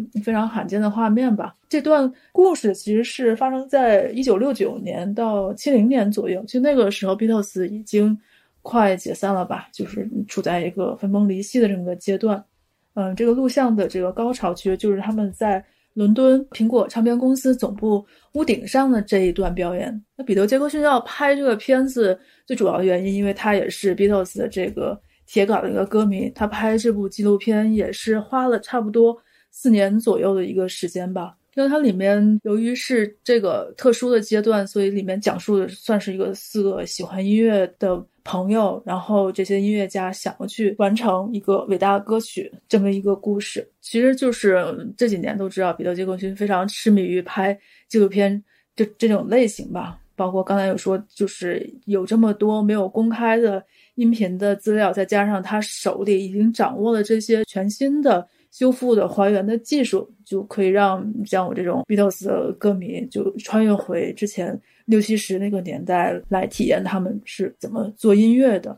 就之前也有一部叫做《Get Back》，也是讲这段故事的，但是那个好像跟他的这个差异还挺大的。然后这次就刚才我们有说，就他不是花了四年嘛，大概他就是从一七年就。开始做也是跟他们不再变老一样，他都是那种非常小心翼翼的去修复、升级和放大。之前六九年的那个电影里面的有些片段，然后去修复一些很不一样的色彩出来，还采取了一些很特殊的技术吧。具体是什么我也不太清楚，反正就是把这个列侬跟乔治·哈里森他们这个对话。把他们公开出来吧，还按照就是他们两个人的这个平时的一个习惯，就是把这个扩音器开得很大，然后弹着这个吉他。以前的那个时代，就相当于是你只能录下这个乐器的声音，但是这个可能说话的不是很清楚，所以这次也是通过一种比较先进的技术来曝光这一段吧。彼得·杰克逊自己也说，有些片段还是可能跟之前的那个电影有很大的区别，因为之前好像是有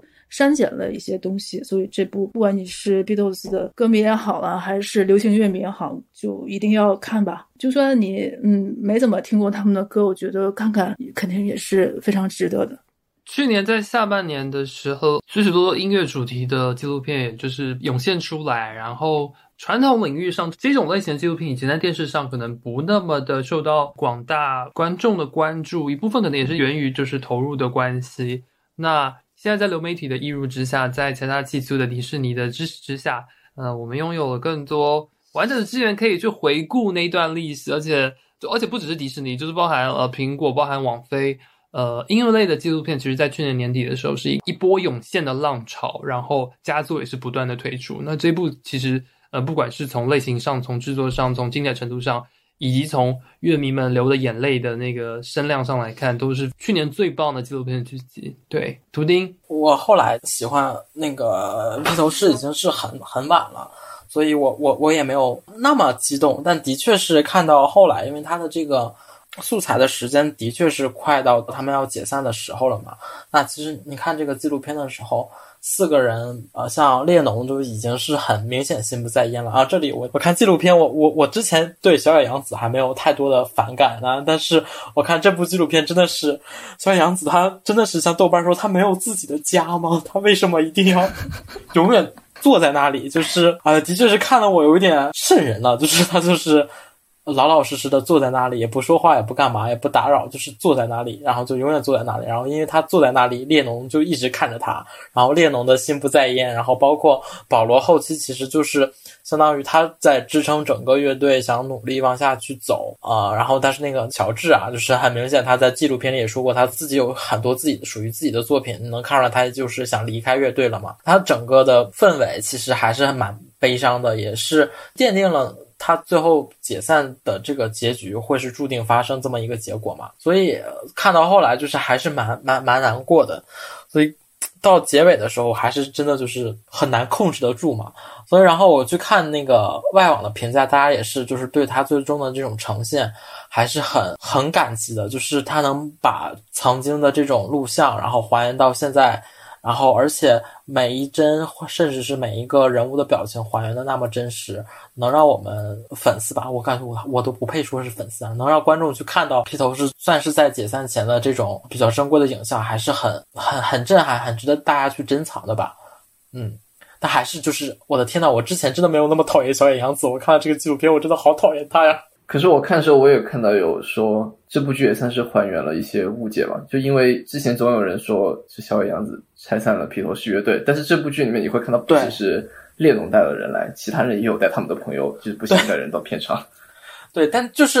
我感觉列侬可能就现在话说有一点是是有一点恋恋爱脑吗？感觉他自己本身的原因可能也很大，因为在纪录片里小野洋子确实没有做什么，就是真的他没有去干涉乐队的一些。彩排一些创作，他只是坐在那里，就是坐在那里，就是他镜头里永远都会有那么小野洋子的存在，然后他确实存在感很强。然后列侬，然后就是有一种比较，就是很担心小野洋子会不在的感觉。其实我感觉这么说来看的话，其实列侬本身的原因也很大，他好像很担心，呃，小野洋子会离开他会怎么样的，然后就是时不时的会回头看一眼，对视一下那种，就是确保他坐在那里的那种感觉。我对他们两个人现在都是，哎呀。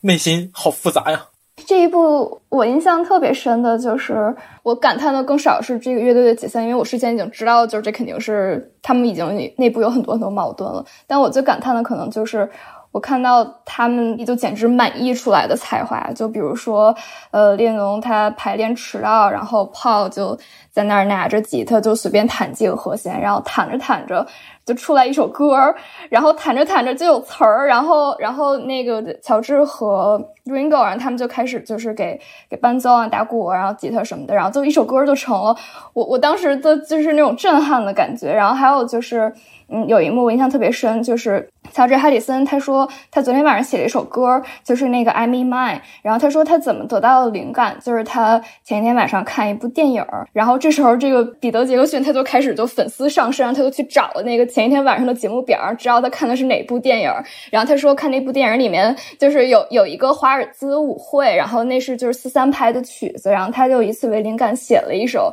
四三拍的曲子，然后他就在那儿展示给大家听。然后当时我就是那种非常。非常震撼的感觉，我就说他们就是那么有才华，就是稍微一点儿一点儿灵感，然后就可以就是直接拿过来，然后就变成了一首让大家传唱很久的歌。我当时是一种就是非常非常震撼的心情。哦，还有一个印象深刻的地儿，就是刚才我说到那个乔治·哈里森，他写了那首歌，他在唱歌词的时候，然后我记得有一首歌词是什么什么。Flow 哦，flowing more freely than wine，一首歌词。然后这时候就炮，然后他就过来，他就说：“哎，这个歌词符合语法吗？什么的？”说半天，我就感觉就是炮特别像一个那种小组长，然后又像一个那种就是多管闲事的哥哥一样，就还挺有趣的。他们这之间的这些关系。这个纪录片其实让我印象比较深刻的，反而是它的制作手法，因为它有足够的影像素材去制作这么一个八小时的纪录片。所以在整个的剪辑过程当中，它没有插进去太多的，比如说旁白呀之类的东西，它就可能偶尔会插几句，就是字幕，告诉大家就是这个是现在一个什么样的情况，今天排练到了什么程度，很像是一种就是你在看《继承之战》的那种故事片的感觉。而且也能体现出一些彼得·杰克逊的个人特色吧，就是他前面有七分钟的介绍了，就是这个《Get Back》这个演出的一个缘由。因为前面提到了，就他是从最开始这几个人刚出名，然后进行巡演，然后就是停止巡演，包括排练可能不在一起排练等等这些，就是起起落落的事情都串在了一起，这个都非常像拍故事片的感觉。比如说像《魔戒》那样。前面十分钟是介绍一个世界观，那在这部纪录片里边，它的前七分钟就是交代这个纪录片它的起因是什么，这个事件的起因是什么。啊，这个确实是一个不能说少见，但对于我来说还是比较新鲜的一个纪录片的叙事手法。好，这这一部就是我们去年在呃纪录片领域觉得最值得推荐的纪录片剧集。对，我觉得甚至就是不管是不是乐迷也好，或者是你是不是对音乐或者娱乐相关的这样的一个传统历史的议题相感兴趣，这一部去年相关的制作者最为庞大的投入以及最为用心的制作的这样的一个程度之下，这部剧集也是非常值得看一下的，来呃了解一个崭新的领域，然后同时就像广大的乐迷一样，可以共同因为那段往事而被感染吧。好的，那我们后面十一到二十名的作品。分别是第十一名《摩门教谋杀案》，第十二名《麦卡特尼回首》，第十三名《海明威》，第十四名《我将消失在黑暗中》二零二一的特别篇，第十五名《流行乐本色》，第十六名《焦点之下》，第十七名《企鹅小镇》，第十八名《弗兰勒伯维兹假装我们在城市》，第十九名《动物本色》，第二十名《一级方程式：极速争胜》的第三季。那后面的这几部我们就简介一下，然后简单聊一聊就好了。请 Sarah 帮我们来聊一下第十五名的《流行乐本色》。What is pop music to you? Pop, pop, pop. What is pop? 这部也是一个音乐的纪录片剧集，因为这部的话其实也是关于比较早期的欧美的流行乐队吧，就是从这个阿巴到第一集里面出现的那个 Boys to Men。讲的是他们背后的一些可能以前不太能够看到的一些历史，每集都是关于一个乐队或者是一个元素，嗯，里面分别讲了有一些像这个录音的技术啊，还有就是。曲风也很幽默，比如说里面有一些像这个 Blur 的那个乐队贝斯手的一个吐槽啊，还有一些乐迷们比较知道的一些大事件，比如九十年代英式摇滚的这个大战啊，还有一些流行乐的里面呢有一个应该算 A P P 还是软件叫做 Auto Tune，就是这个比较专业的一个普及吧，包括像这个大型的音乐节，它是。怎么兴起的，里面也是有很多的这个影音的资料啊，当事人也是有很多的参与的，尤其是第一集，其实第一集当时我就比较意外是选了这个 Boys to Men，因为我记得小时候对他的印象其实是有的，但是好像没有那么深，就从他如何走红，然后最后是怎么沉寂的。其实都讲了蛮多的，包括后来模仿他的这个超级男孩，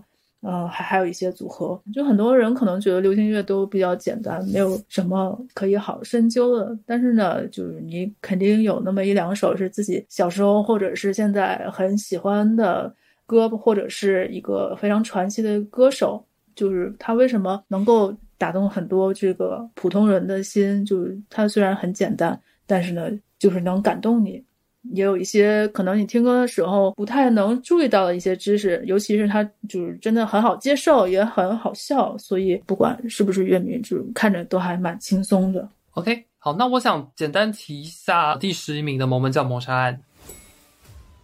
这部剧集，我们在三月份的盘点节目当中其实有回顾到。那我个人认为它是在呃网飞的纪录片的这样的一个带有悬疑、带有呃惊悚猎奇以及带有一定的。历史回顾的这样一个题材之下，蛮标准的一个网飞作品。它讲述的是发生在盐湖城的关于摩门教教会的一系列的爆炸案和谋杀案。具体的更多的讨论可以回顾到那期节目当中去您聆听。但是我觉得，就是虽然这个主题，呃，在大致的理解上可能不及。我们其他的纪录片相比有那么重的社会意义，或是有那么重的呃社会文化上面的值得关注的点，但是我觉得在一个类型作品的一个视角下去看，它其实是蛮标准，而且完成度蛮高，而且之后网飞类似的作品一定会再次出现。从娱乐性、从功能性上来讲，其实也是蛮到位的这样的一部纪录片。好，那图钉有想聊海明威吗？有想讲两句吗？其实相比海明威，我还是想说一下 PBS 吧。PBS 因为它作为最没有存在感的公共台，可能大家都已经忽略掉它了。但是它好像这几年的一些纪录片，其实拍的还是蛮不错的。可能真的就是因为老年台的特性存在，所以说可能拍一些这种比较有年代感的东西，可能会更适合一下吧。那海明威是我今年看的呃 PBS 当中比较算是。嗯，质感比较好，而且他把整个海明威的人生历程浓缩成剧集，也是比较。呃，全面的这么一个剧集吧，然后具体我也我也不详细说了，然后大家如果感兴趣可以去看一下。但是 PBS 台的纪录片最大的一个问题就是它相对来说啊还是会比较沉闷一点，而且海明威的这个我记得他的单集的时间时长也是比较长的。你如果对这种人物传记感兴趣的话，呃，比较推荐你可以慢慢看，然后我觉得还是比较好的。哦，我说想先说一下焦点之下，就因为这部纪录片主角 Tom Brady 他昨天退役了嘛，当然后来他自己又出来说他还没有做出最终决定，但是我觉得应该是八九不离十，虽然说现在还不是百分百确定，所以在这个时间点正好聊这部剧很有趣。那这一部焦点之下的话，就像刚刚说到，他讲述的是我认为虽然我不是他的球迷，但是我认为他确实是橄榄球历史上最伟大的运动员 Tom Brady 的故事。另外，他也是布里特尼现在居住地的球队的曾经的主力四分卫，所以他可能会比我更有感情，不是很确定。但是呃，这刚来刚搬过来，但是这部剧，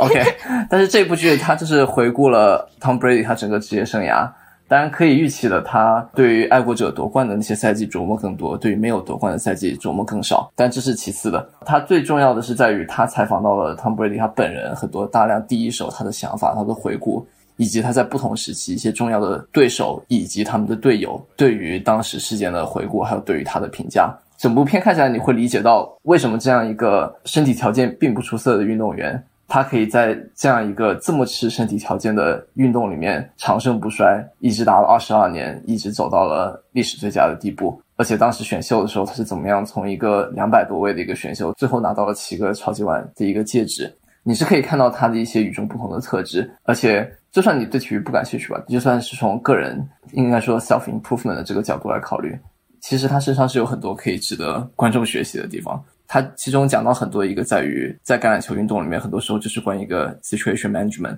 在你上场的时候，你可能比分落后二十分，但是这个时候你没有时间去抱怨为什么你会到这么一个地步，你需要想的只是说你要怎么解决这个问题。怎么样继续把这二十分追回来，把这个比赛赢下来。他有很多很多类似的这种人生感悟，还有他对运动的理解，其实可以运用到我们个人生活里面。所以 ESPN 拍这部剧，他并没有说呃一边倒的，好像是说在美化他的职业生涯，反而是把他的这个人拍得非常的有趣，非常的有深度，而且可以让观众进行一些反思。对，刚好对他应该现在还没有确定要退役了，是有可能没有，就是昨天昨天是 ESPN 的大记者和 NFL 官方都传出来，都播了新闻说他要退役，然后后来是他自己通过他经纪人出来发声明说他也没有做出这种决定，但是也没有否认，只是说 sometime soon 我们会看到一个 announcement。对，这是就是从球迷的角度，也是一个时代的完结了，可以这样讲吗？是我从我还年轻的时候，会对支持的球队有很强烈的喜好，对球队的对手有很强烈的讨厌的那个年纪开始，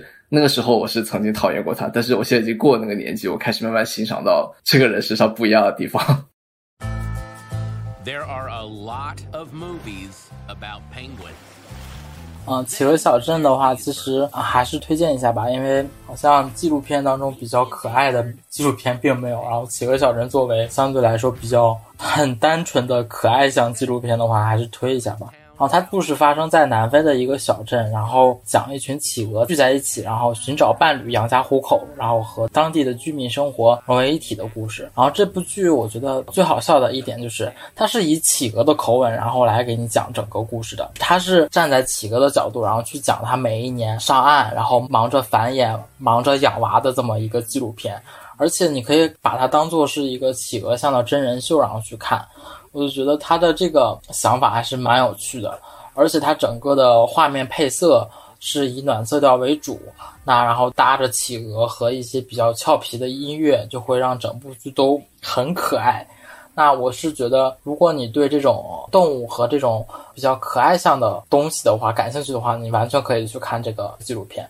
而且。它这个小镇真的是就是未来有钱一定要去去的这么一个地方，这真的就是出门就可以撸到企鹅，真的太可爱了。而且它的这个配音是一个我们比较熟悉的这么一个主持，他叫帕顿·奥斯瓦尔特。哎，他演过啥呀？他怎么这么眼熟呢？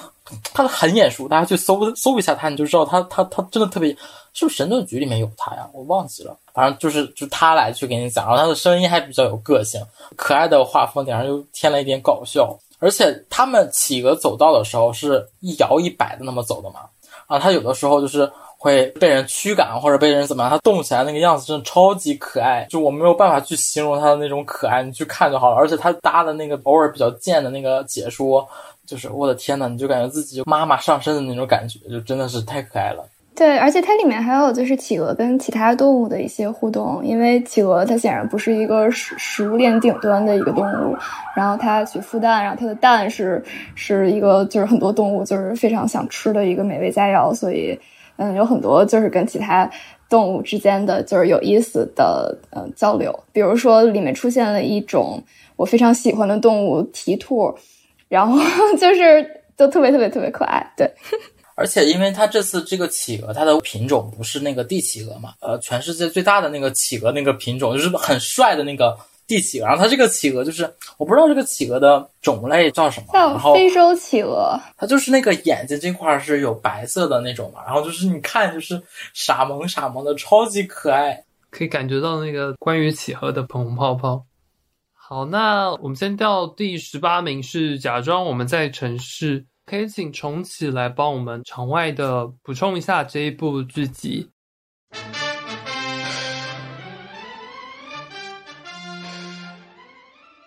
假装我们在城市。该剧由马丁·斯科塞斯执导，聚焦作家、评论家弗兰·莱博维茨，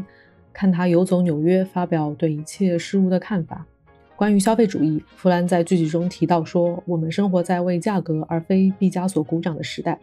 关于体育。他说：“体育如此重要，是因为男人当道。如果这个世界由女人做主，会不会出现专业跳房子呢？”关于书籍，他说道：“书应该是一扇门，不应该是一面镜子。”整部剧集通过七集的影像，把弗兰言辞犀利、幽默可爱的性格展现得非常充分。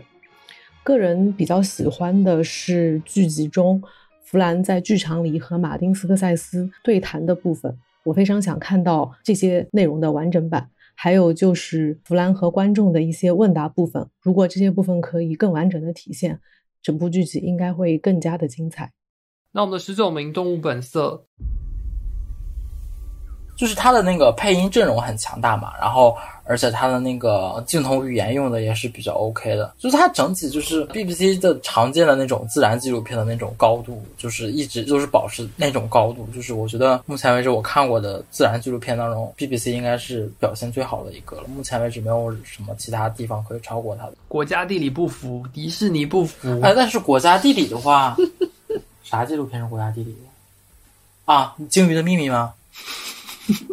哦，但我还是觉得 BBC 的话，其实还有很多这部片，就看的时候也还挺开心的。虽然说给我个人的感觉没有《生命之色》和《鲸鱼的秘密》那么震撼吧，因为这部片它不是说不好看，只是说它相对于另外两部来说，没有给到那么多新的东西。它讲的是每一集是讲一种不同的动物种类，然后讲述了一些家庭的故事，然后就像图丁说，是比较常见的以前那种 BBC 动物纪录片的拍摄手法。但是它并没有说有一些特别新的理论，或者说特别挖特别深的东西带给你，所以就对动物纪录片感兴趣的，当然看一看肯定是还是会觉得好看。就只是说相对于另外两个来说，呃，我觉得排在榜单后面也算是应该的吧。好的，那我们的最后一部，我们第二十名，呃，是一级方程式极速竞争的第三季，这一部也是布里特尼的推荐。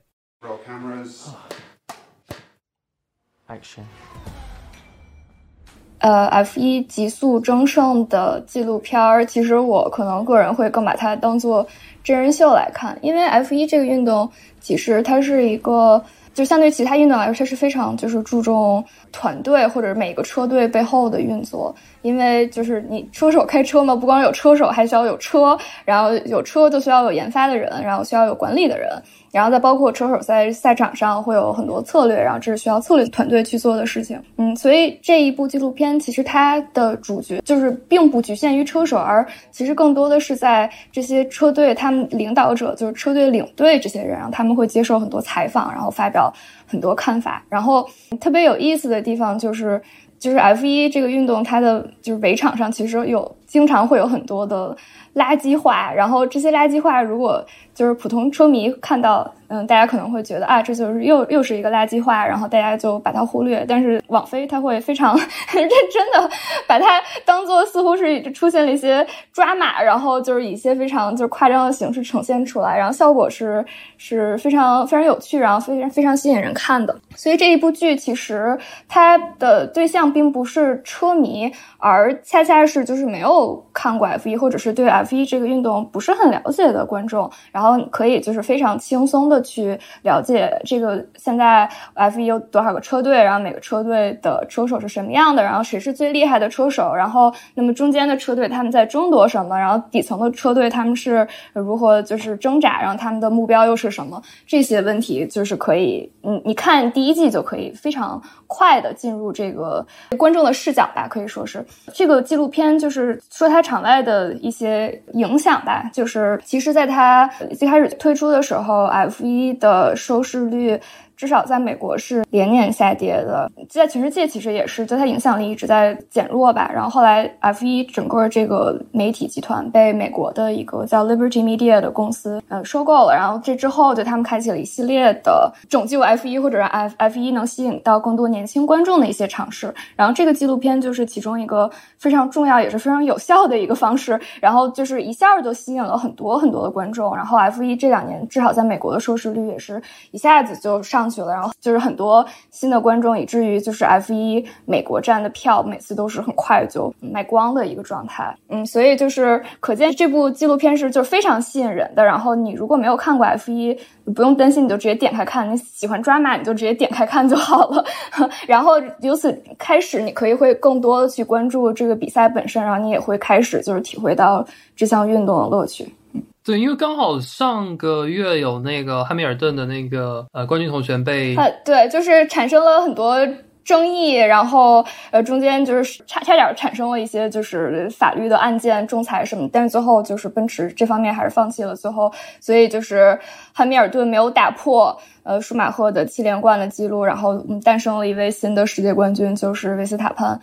今年三，就二二年三月份会推出的第四季，就是讲这个二零二一赛季的这些事。二二零二一赛季可以说是呃 F 一近十年最精彩的一个赛季，所以大家都可以尽可以期待，就是网飞会有怎样的夸张的演绎。嗯，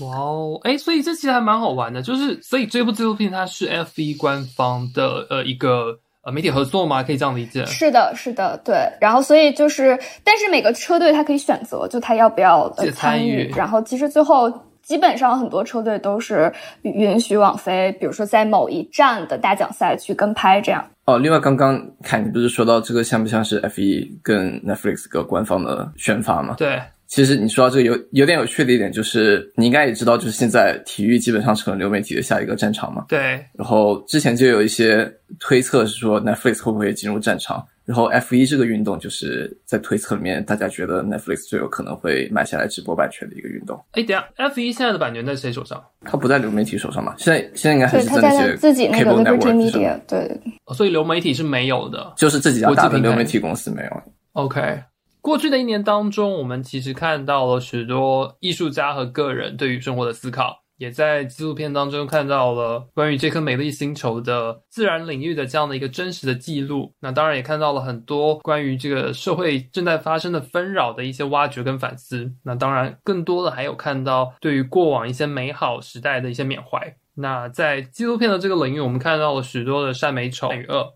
那期待在新的一年。有更多精彩的纪录片可以陪伴我们。那以上就是今天我们的盘点纪录片类别的这样的一个节目。那我们跟大家说再见吧。好的，谢谢大家，拜拜，拜拜，拜拜，拜拜，拜拜。如果你喜欢本期节目，希望你去苹果 Podcast 给我们一个五星好评。我们下期节目再见。